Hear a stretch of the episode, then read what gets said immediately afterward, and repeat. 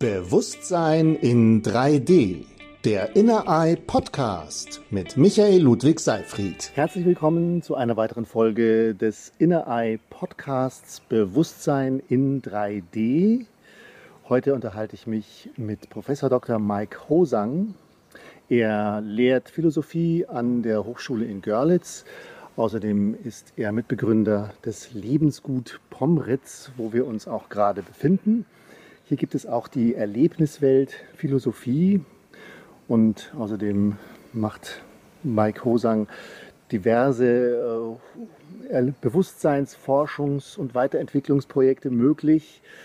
Äh, unter anderem eben das neueste Projekt Platos Höhlengleichnis in VR in Kooperation mit InnerEye, worüber wir auch heute sprechen möchten. Herzlich willkommen, Mike.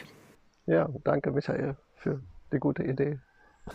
Bevor wir uns unserem spannenden Thema Plato und seine Höhle zuwenden und was das Ganze mit VR zu tun hat, äh, stelle ich dir drei Überraschungsfragen. Das ist schon so eine kleine Tradition in diesem Podcast. Und äh, ich werfe dir einfach drei Fragen zu und du schaust, was dir spontan dazu in den Sinn kommt. Als erstes würde mich interessieren, wenn du dich äh, zurückerinnerst in deine Kindheit oder Jugend, Kannst du dich erinnern an einen Moment, wo du gemerkt hast, dass du in Richtung Philosophie oder Bewusstseinsforschung, dass das ein Beruf sein könnte, weil es ist jetzt nicht unbedingt so die, die erste Berufswahl, die man als Jugendlicher oder als Kind so hat. Also äh, erinnerst du dich da an ein spezielles Erlebnis oder an so einen Erkenntnismoment? Na, da fallen mir spontan zwei ein. Das eine war, ich weiß nicht mehr, wie alt ich war, noch relativ jung, vielleicht vier, fünf, sechs. Das wäre mir irgendwie so eine Art mystisches Erlebnis. Ne? Ich stand so in meinem Kinderzimmer mit Blick auf die Oberlausitzer Berge und auf einmal so löste sich diese Normalität irgendwie auf und das war wie so ein Gefühl, ja, nicht, was wir heute Universum nennen würden, ne? so anders darin verwoben zu sein. Ne? So, das war etwas, was ich irgendwie nie vergessen habe. Es war irgendwie beeindruckend, aber ich wusste damals nichts anzufangen. Und ich nehme an, es war zumindest ein Grund, warum ich beschloss, ich will das irgendwie herausbekommen, was da geschieht. Das ne, so. Ohne dass ich damals wusste, wie ich das herausbekommen kann. Und der konkretere Schritt an Philosophie zu studieren, der kam eigentlich relativ viel später. Das waren die 80er Jahre hier in Ostdeutschland, ne, dieses an sich ein nette utopische Ziel. Kommunismus funktionierte offenbar nicht. Und mich interessierte so dieser Widerspruch, ne? so diese Vision, Idee, die offensichtlich in der Tiefe des Menschen präsent ist, die man immer wieder findet und die Realität, die dem nicht entspricht. Also wollte ich herausbekommen, wo in uns Menschen eben reale Potenziale sind, um also ja vielleicht die Welt oder die Gesellschaft irgendwann doch ein Stück, nehmen wir es mal schöner, authentischer, ökologischer gestaltbar werden zu lassen. Das war dann der, die konkrete Entscheidung, da wir das alle anderen Wissenschaften nicht beantworten konnten, was der Mensch nur ist und wo die Potenziale in uns sind, beschloss ich dann deshalb Philosophie zu studieren. Wunderbar, das äh, führt mich auch, passt auch gleich zu der nächsten Frage, die ich dir stellen wollte. Wenn du so auf dein Leben heute, heute so guckst, ähm, könntest du uns drei Dinge sagen, die dich richtig, die dir richtig viel Freude machen? Ja, das eine hast du schon genannt, ne? das ist einfach hier das Leben in diesem Lebensgut, was ein Stück quasi auch eine philosophische Entscheidung war. Ne? Also, wenn man Epikur kennenlernte in der Philosophiegeschichte und seine Idee, ne, es ist ja das Schönste und Sinnvollste, mit Freunden zusammen sich ein gutes Leben zu machen, statt sich allzu sehr mit dieser Welt zu verstricken.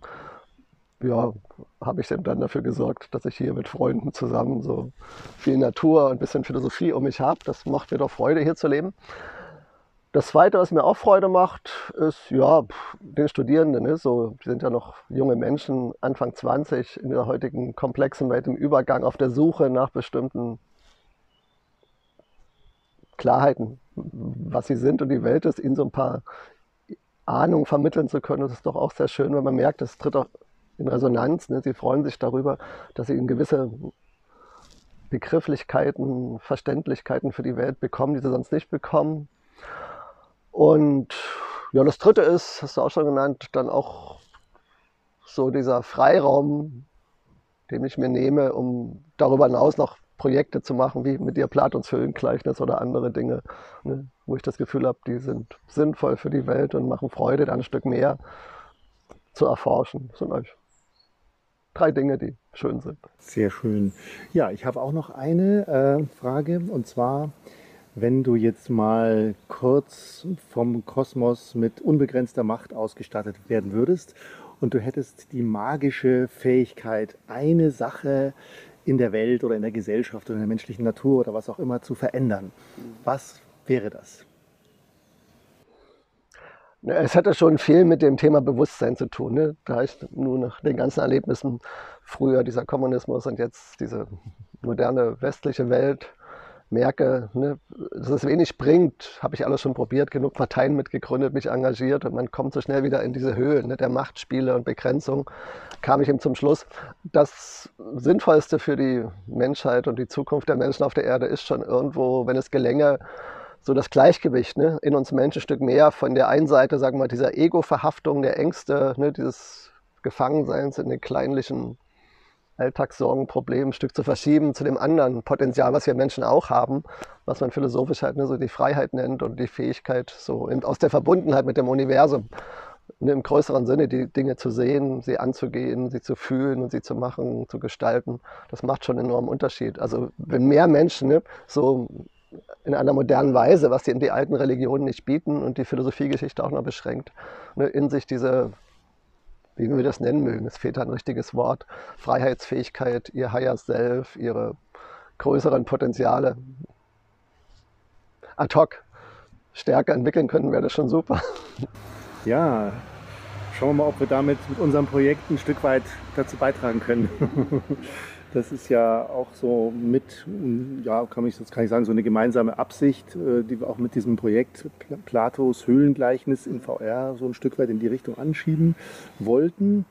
Und ähm, ja, bevor wir da jetzt noch ein bisschen näher drauf eingehen, wieso VR und wie, wie, das, wie das sich das Ganze auswirkt, vielleicht für, für diejenigen, die vielleicht nicht ganz so vertraut sind jetzt mit, mit der Bedeutung dieses, dieses äh, Höhlgleichnis von Plato oder überhaupt, also könntest du da so eine kleine, so eine kleine Hinführung machen, was äh, praktisch, also welche Bedeutung innerhalb der Philosophie oder der, der Bewusstseinsentwicklung hat dieses Gleichnis, ähm, einfach so einen kleinen äh, Einstiegs, Einstiegshilfe für, für jedermann so.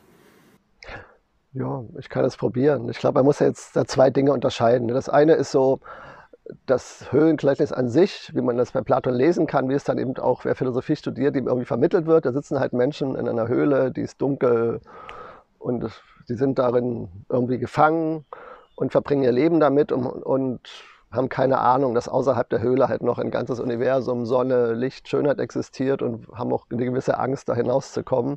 Und nur zufällig erfahren sie dann davon, dass da etwas ist und trauen sich noch ganz zaghaft hinaus. Das ist etwas, ne, was, wenn man das nur so als äußerliches Geschehen sieht, kann man das nett finden oder auch nicht. Aber diese ganze eigentliche Bedeutung, die du gerade ansprachst, wird damit nur selten leider eben verbunden und sichtbar gemacht, weil es ist, finde ich, eines eben der frühesten, aber auch genialsten sozusagen Bilder, Symbole dafür, für das, was wir gerade schon hatten, ne, dass wir Menschen eben dazu neigen, uns geistig, psychisch sehr zu begrenzen. Also wir kommen auf die Welt, schon im Mutterleib und in der Kindheit werden wir mit bestimmten, nicht nur mit Nahrung, sondern mit bestimmten Gedankenkonstrukten und Gefühlskonstrukten versorgt durch die Eltern, die Lehrer, die Religion, ne, wie wir die Welt zu sehen haben, was wir zu fühlen haben, was wir nicht fühlen sollen, wie wir nicht leben sollen, wie wir nicht lieben sollen und weben uns in diese vorgegebenen Muster ein, sodass wir, wenn wir dann irgendwann erwachsen sind, mit 28 meist uns so damit identifizieren, dass wir gar nicht mehr mitbekommen, dass das Universum viel größer ist, dass da viel mehr Möglichkeiten, Gedankenfähigkeiten, Gefühlsfähigkeiten da sind, ne, die wir bewusst aber ausblenden. Und dieses Höhengleichnis sagt eben letztendlich genau das. Ne, so Mensch, guck mal, wenn du hinschaust, ne, verbringst du dann dein ganzes Leben damit, immer dieselben Gedanken und Gefühlsmuster abzuspulen.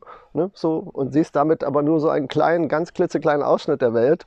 Und die ganze Vielfalt der Welt, die ganzen Möglichkeiten, die ganze eigentliche Schönheit, die ganze eigentliche Freude ne, bleibt dir eigentlich verborgen. Ne? Und insofern kann man das in diesem Sinne wunderbar eben auch als Gelegenheit sehen, sich das mal bildlich ne, zu vergegenwärtigen. Du, ich verbringe mein Leben in einer oder in einer Art Höhle und die eigentliche Lebendigkeit erfahre ich gar nicht. Ne? So. Und was viele Menschen spüren das irgendwo. Ne? Es gibt ja dann diese Midlife-Kreise, wo dann viele so mit 40, 50 irgendwann merken, ich habe jetzt Haus, Kinder, Job, Rente, aber irgendwo war das schon das Leben so. Und, ne? Manche kommen dann irgendwann mal dahin mit Krisen, mit Depressionen, und, aber es fällt dann schwer, weil man das natürlich noch mehr verfestigt hat, da rauszukommen. Insofern ist das also ein, ein einfaches, aber ein starkes Symbol zu sagen, du mach dir jeden Tag irgendwie mal bewusst, ob du in der Höhle sitzt oder ob du eigentlich jetzt so ne, in der Sonne des Lebens dich aufhältst und nutze dieses Symbol, um dich ein Stück frei zu halten von den Beschränkungen. Ich finde auch dieses, dieses Bild oder dieses Gleichnis, was Plato davor ja, über 2000 Jahren ähm, in die, da so hingeworfen hat und was irgendwie auch alles überdauert hat, was ja immer noch extrem aktuell oder vielleicht heutzutage, heutzutage noch aktueller denn je scheint, auch extrem faszinierend.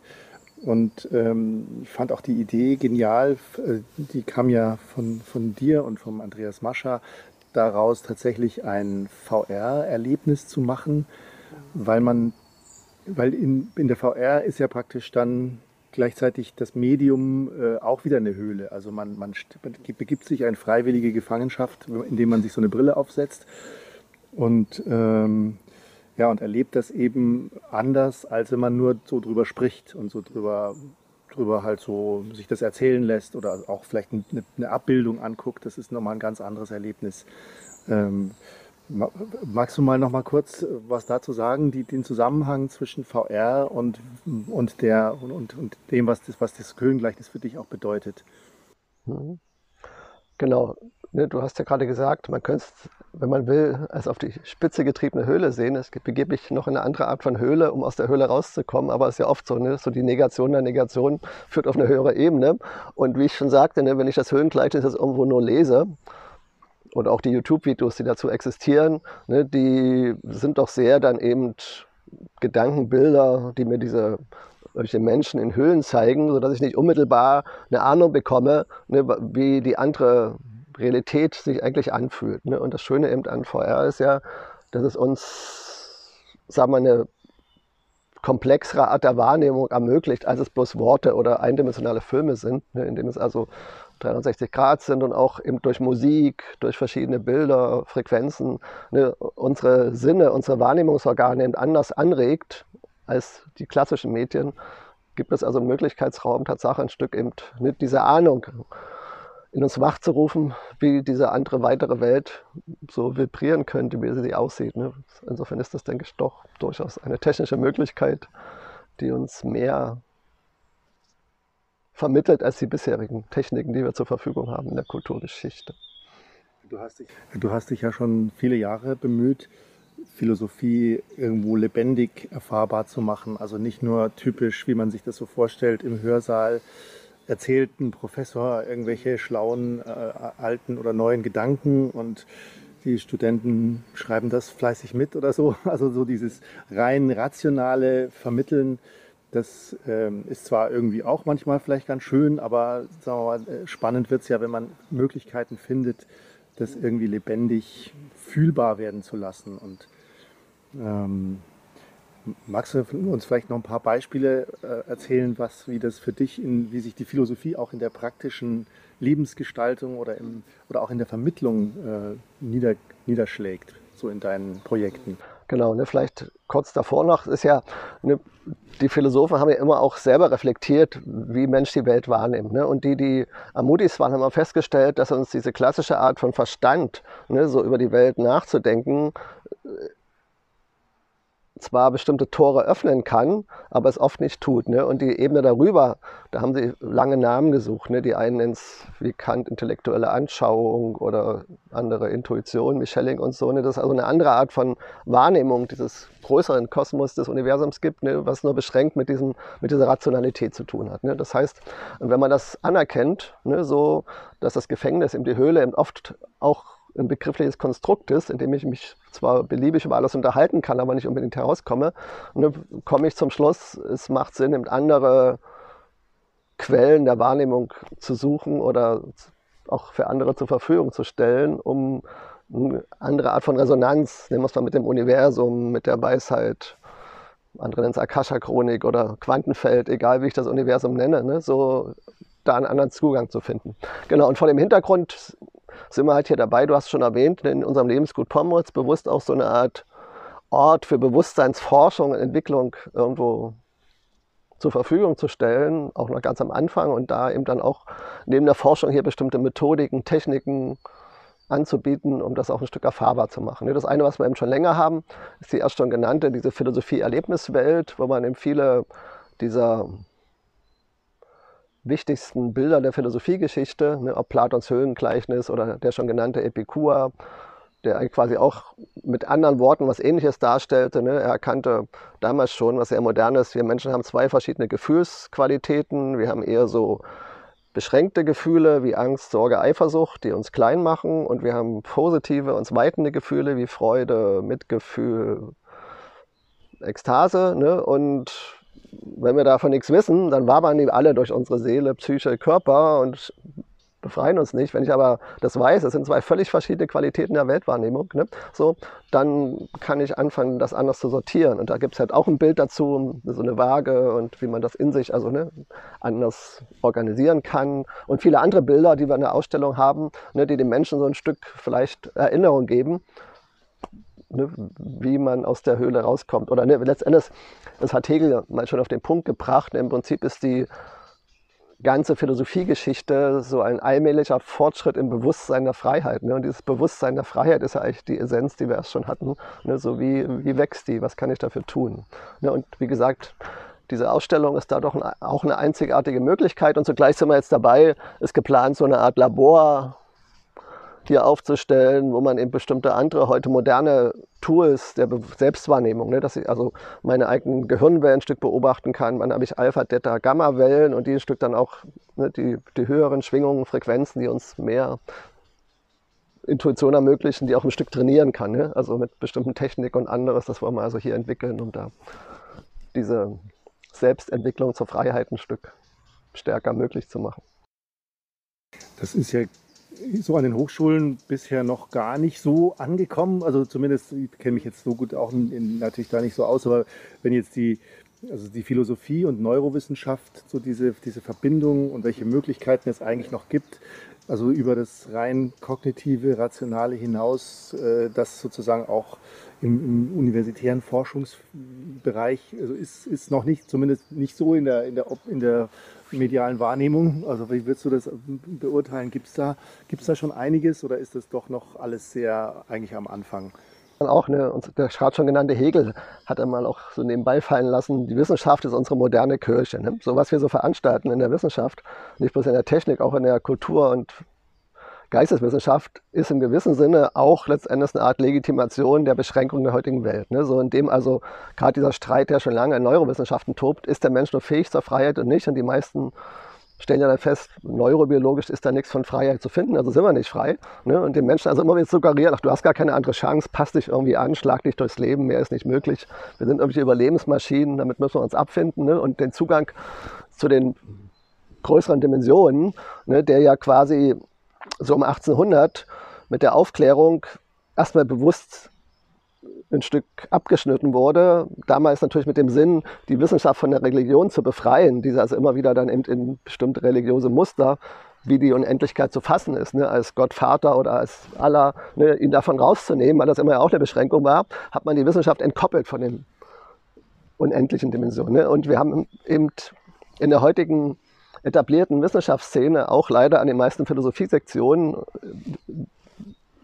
begeben wir uns in diesen beschränkten Mustern und diese Themen, die die Philosophie in ihren Blütephasen immer hatte, ne? so über Intuition nachzudenken, über Metaphysik, über das Ganze oder Göttliche, das findet also nicht wirklich statt. Ne? Aus genannten Gründen. Ne? Natürlich sind diese bezahlten Professoren oft eben dann, wie gesagt, klar, Legitimatoren der heutigen Welt, wo aus bestimmten Gründen der letzten 200 Jahre nicht allzu viele Menschen frei sein sollten. Ne, sie hätten dann bestimmte Entwicklungen gefährdet. Und heute aber an dem Punkt, wo wir heute stehen, ne, wo wir eigentlich in einer Welt leben, die materiell im Überfluss ist in der westlichen Welt und wo es darauf ankommt, schon aus ökologischen Gründen, dass wir da ein Stück rauskommen aus dieser Höhle, wäre es eigentlich höchste Zeit, ne, dass zumindest Teile der Wissenschaft anfangen, den Menschen Befreiung zu bieten. Und das ist aber leider, wie gesagt, dass sich eben Hochschulen eben in Berufungszyklen von Professoren bewegen. Die sind irgendwann mal berufen mit beschränkten Ideologien und bis da neue Menschen irgendwann Neues vermitteln, ist leider ein langer Prozess. Und, und daher du wahrscheinlich eben erstmal auch Orte außerhalb des etablierten Wissenschaftssystems, wie das oft so ist. Ne? Evolution geschieht am meisten Nischen am Rande, um da weitere Fortschritte im Bewusstsein der Freiheit zu ermöglichen. Ja. Ja, also da ist, glaube ich, auch, also sind tatsächlich jetzt so, so neue Medien wie VR tatsächlich auch eine Chance, dass man da mit der Wahrnehmung experimentiert, dass es eben auch so eine Verbindung zwischen Gefühl und Intellekt äh, gibt, durch, wie du schon gesagt hast, Sound, räumliches Erleben, Geschichten erzählen, äh, Musik, da werden dann eben die emotionale Ebene mit einbezogen und äh, man ist dann etwas näher an dem, worüber ja in den philosophischen Texten meistens nur gesprochen wird. Also man, man macht dann so rational in den Texten, spricht man über etwas, aber es, es wird dann in den seltensten Fällen wirklich erlebt. Und äh, ja, vielleicht äh, hast du noch ein paar Ideen, wie man an dieses Erlebnis noch näher drankommt? Also das, was eigentlich in der Philosophie nur beschrieben wird. Wie, wie, können, wie, wie können Menschen denn da hingeführt werden, dass sie das tatsächlich äh, ja, mit ihren Sinnen oder Außersinnen dann auch besser wahrnehmen können und wissen, worum geht es denn da eigentlich?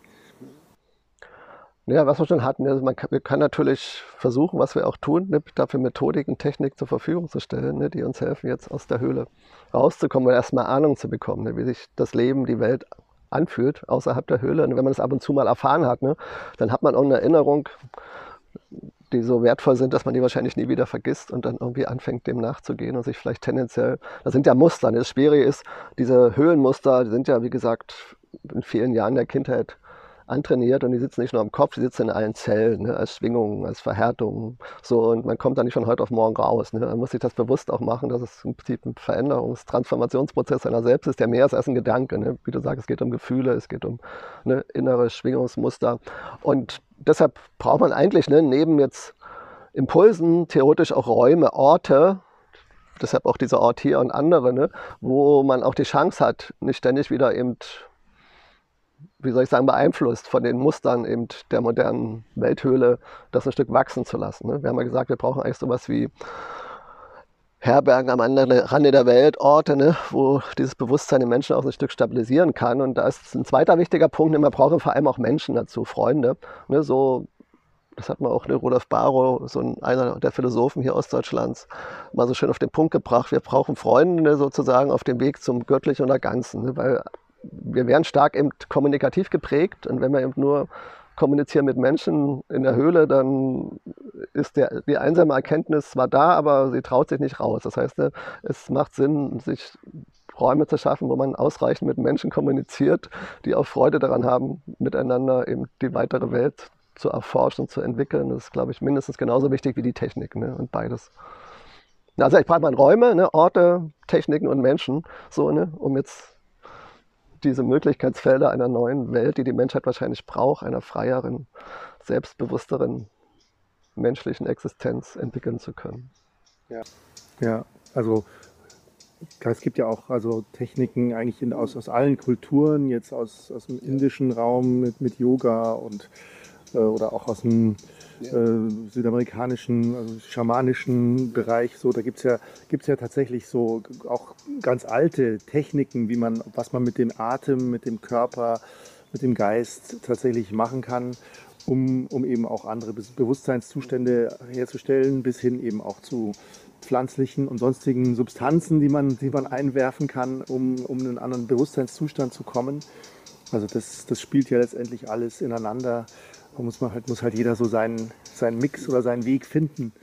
Aber da gibt es noch eben eine Schwierigkeit, hier, wo der Sache, die westliche Philosophie so eine einzigartige, wie soll ich sagen, Befreiungsmöglichkeit ist, die viele dieser östlichen Techniken nicht bieten. Ne? Wenn man sich vergegenwärtigt, diese Methoden, Yoga, Meditation, Teil auch schamanische Entstandenheit ne? in früheren Kulturen, in China, Indien oder Amazonas, so aus einem anderen kulturellen Muster. Ne? Die Welt war irgendwo damals auch technisch materiell beschränkt ne? und die einzige Chance, so sich zu befreien war, nach innen zu gehen. Ne? Sagen wir, aus der äußerlich oft schwierigen, gefährlichen Welt, ne? von Machtkämpfen, Kriegen durchzogen, sich zurückzuziehen, ne? durch Meditation, Yoga, sich so in sein inneres Nirvana zu beamen. Das ist eine wichtige Technik, aber es wirkt halt eine Gefahr, die eben gerade auch heute in diesen ganzen Szenen von Meditation, Achtsamkeit, ein Stück auch Präsenz sind. Ne? Die Menschen ne, einerseits sind sie da coole Manager und machen die Welt kaputt und dann gönnen sie sich nebenbei ein Achtsamkeits- oder Meditationsseminar, um ein Stück anderes Gefühl zu kriegen. Also sie kriegen es nicht zusammen. Ne? So, sie, sie zicken dann weiter so gespaltene Persönlichkeiten. Und ich denke, die westliche Philosophie ist hier insofern weiter, als sie uns die Möglichkeit bietet, tatsächlich ganze Menschen zu werden, anzuerkennen. Wir sind auch, ne, sag mal, wie Maslow sagt, in den unteren Bedürfnisebenen materielle Wesen, wir ernähren uns, wir haben Sex, wir haben Machtstrukturen, so, und es bringt nichts, die einfach nur zu verdrängen, indem ich mich in mein inneres Nirvana beame, die bleiben real ne, und beherrschen mich weiterhin. Ich muss sozusagen eine innere Balance herstellen, wie ich das mit Epikur schon sagte, ne, so eine innere Balance anzuerkennen, ne, so ist auch schön in dieser Welt sinnlich Mensch zu sein, ne? Sex zu haben, Geld zu haben, zu essen, schöne Welt zu gestalten, aber eben zugleich zu wissen, das ist nicht die ganze Wirklichkeit, ne? die ist viel weiter, schöner, hat andere Schwingungen, Möglichkeiten und das in sich eben so zu integrieren, eine Balance herzustellen. Wenn ich die nicht herstelle, ne, dann bleibt weiter eben der Punkt, ich habe diese Sehnsucht nach dem größeren Dasein und projiziere die dann in die beschränkte Welt. Ne. Ich brauche dann ganz viel Essen, ich brauche dann ganz viel Geld und ganz viel Sex das macht mich ja nicht wirklich glücklich, weil das nicht, das wirklich, die wirkliche Erfüllung kommt eben nur aus dem Angebundensein als Ganze. Ne, und diese Balance, sage ich mal, zwischen eben, wir nennen es jetzt Ego und Higher Self, dieses Liebesspiel, das ist echt etwas, was bisher ganz wenig entwickelt ist und was eigentlich nur in dieser westlichen Philosophie angelegt ist. Insofern ist da also ja, etwas, was wirklich erst noch zu entwickeln ist. Ja, da gibt es bestimmt noch ganz viel zu entwickeln. Also da ist jetzt was uns angeht, ist Platos Höhlengleichnis jetzt mal so ein erster ja. Aufschlag. Und ähm, ja, da gibt es bestimmt noch ganz viel, was man, was man da noch so anschieben kann. Ähm, ja, ich finde, wir haben jetzt schon mal so einen ganz schönen Bogen gemacht. Also fällt dir noch was ein, was, was noch wichtig wäre, noch, noch äh, mit reinzubringen in unser Gespräch jetzt hier? Nö, eigentlich denke ich, was ich jetzt zuletzt versuchte zu sagen, das ist, was wir uns das, äh, auch als nächstes vorgenommen haben. Ne? So, wir nennen es das Liebesspiel zwischen Ego und Higher Self in uns irgendwie zu erkunden, ne? wie wir es hinbekommen, diese verschiedenen Fakultäten. Ne? So, dass wir das irgendwie erforschen und noch dafür Gestaltungsräume brauchen, um wirklich ganz integriert Mensch zu sein ne? und nicht wieder dann in diese Spaltung. Ne? Wie gesagt, da funktioniere ich und da meditiere ich und bin trotzdem unglücklich und mache die Welt kaputt. Das ist etwas, was ja, eine nette Aufgabe ist, aber vielleicht kann man dazu auch mal genau irgendwann welche VR-Erlebnisse zum, ja. zum integralen Leben entfalten. Das machen wir. Schön. Ja, vielen Dank, Mike, für das sehr schöne Gespräch. Und ähm, auch vielen Dank an die Zuhörer und Zuschauer. Und ich lade euch natürlich herzlich ein, nächste Woche wieder dabei zu sein, wenn es dann wieder heißt Bewusstsein in 3D. Vielen Dank für das Gespräch, Michael.